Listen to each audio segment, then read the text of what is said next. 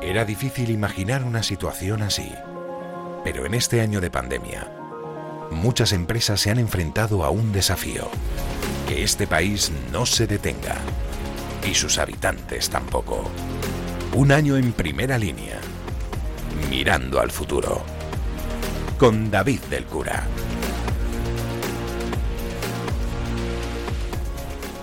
En los tiempos que hemos vivido hemos tratado en todo momento de buscar certezas, que lo necesario no nos fallara, que lo imprescindible funcionara, incluso en los detalles más básicos de nuestra vida cotidiana.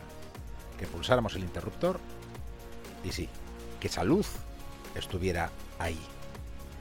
Se llamaron servicios esenciales y su garantía ha sido fruto del esfuerzo de empresas como Iberdrola. Nos dieron la energía cuando necesitábamos esa seguridad en los hogares, en los hospitales, en los supermercados, en todos esos lugares donde velaron por nuestra salud y nuestra vida, la incertidumbre se convirtió en claridad. Desde el primer momento nos dimos cuenta de la gravedad de lo que la situación que tenía. Somos un servicio esencial y como servicio esencial no podíamos hacer que la sociedad le faltara la energía eléctrica. Sin energía eléctrica no podía haber habido no solamente los temas de vida normal, sino las comunicaciones que nos han permitido mantener una actividad eh, con una cierta normalidad. Segundo tema es que teníamos que cuidar a nuestra gente. Nuestra gente no podía ser ese servicio esencial si su salud no estaba absolutamente garantizada.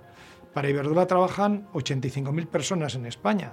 Tuvimos que buscar toda clase de medios para poder hacerlo posible, para que todas las personas que tengan que dar el servicio pudieran hacerlo con las máximas medidas de seguridad, tanto nuestros empleados como las empresas que colaboran con nosotros. Ignacio Sánchez Galán, presidente de Iberdrola. ¿Qué significa ser un servicio esencial? Es un compromiso con la sociedad, con quienes trabajan en primera línea, con los sanitarios, con los científicos, con los servicios críticos. Y también es un compromiso con los clientes más vulnerables. Pero es que además supone actuar como motor, como motor de la economía, como dinamizador de todo un ecosistema empresarial que rodea a una gran compañía. Lo primero es lo primero y todos pusimos de nuestra parte. Bueno, para mí la primera eh, tema importante es cómo los españoles sentido de responsabilidad para encerrarnos en nuestras casas y poder mantener la actividad de una manera razonable a pesar del entorno tan difícil que teníamos. El segundo tema eh, es que eh, las empresas, eh, en, el caso, en el caso de Iberdrola, pues tuvimos una reunión del Consejo de Administración en la cual decidimos poner todos nuestros recursos económicos, técnicos y financieros al servicio de la sociedad, adelantando pedidos por más de 14.000 millones de euros para los próximos dos o tres años a nuestros proveedores para que no se vieran obligados a tener que hacer ERES, NIERTES y poder seguir manteniendo su actividad. Esta pandemia nos ha puesto a todos a prueba, ha marcado los hitos por donde tendremos que ir como sociedad y ha reforzado los modelos de gestión que ya forman parte del ADN de empresas como Iberdrola. Más esfuerzo, e ir por delante. El año 2020, eh, cuando vimos la situación que podía producirse, eh, decidimos, eh, lejos de parar nuestro plan inversor, acelerar nuestro plan inversor. Y batimos récord de inversiones el año pasado, 9.200 millones. Tuvimos que conseguir algunos elementos importantes porque estaban cerrados los alojamientos, estaban cerrados los lugares de, donde nuestros trabajadores podían almorzar. Eh, conseguimos unas condiciones especiales por parte del Ministerio de Interior que permitieran tanto la movilidad como que esas personas pudieran quedarse en alguna parte cuando tienen que atender los servicios. Eh, hicimos un año récord de contrataciones, 3.800 eh, personas en todo el mundo. Hemos conseguido unos resultados económicos razonables, eh, mejores que el año anterior, y hemos hecho todo lo posible para que nuestra gente pudiera estar totalmente segura en sus centros de trabajo o en el trabajo que están realizando en casa. Tuvimos que dotar de medios telemáticos a muchas personas que no los tenían para que pudieran hacer el trabajo desde sus domicilios. Esfuerzo, inversión y expansión por el mundo. En el caso de Iberdrola, además, eh, hemos tenido un año de tremenda internacionalización. Hemos, a pesar de las limitaciones, hemos hecho operaciones corporativas en Estados Unidos, hemos comprado una compañía en Nuevo México, la distribuidora de electricidad de Nuevo México y de Texas, hemos comprado compañías en Australia, compañías en Japón, compañías en Polonia, en Suecia, que nos permitan de alguna manera seguir avanzando y creciendo en, en el mundo. Es el momento de aplicar los conocimientos, las enseñanzas que nos ha dejado este tiempo imprevisible y mirar al futuro con mayor fortaleza. Desde las crisis eh, económicas que se sale invirtiendo más y mejor y siendo más productivos, trabajando más y trabajando mejor, de una manera más eficiente.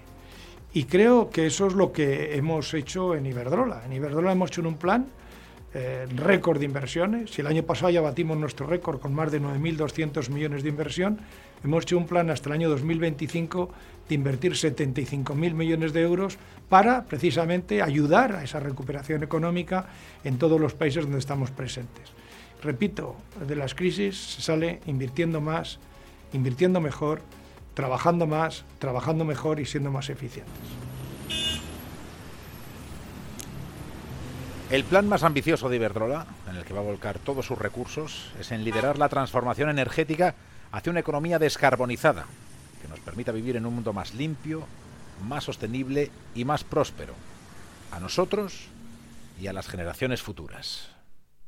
Hemos vivido algo que parecía impensable y ya es imparable. Eh, yo creo que una lección que hemos aprendido muy clara es que se puede vivir en las ciudades sin humos yo creo que es algo maravilloso.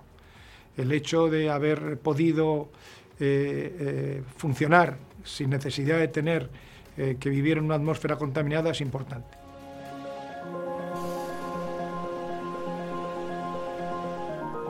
Quizás sea el mayor reto al que nos enfrentamos como humanidad. Y para recorrer este camino, Iberdrola cuenta con colaboradores, con socios, con ONGs, con pequeñas y medianas empresas, juntos para crear un tejido productivo en el que se aproveche todo el potencial que tenemos como país.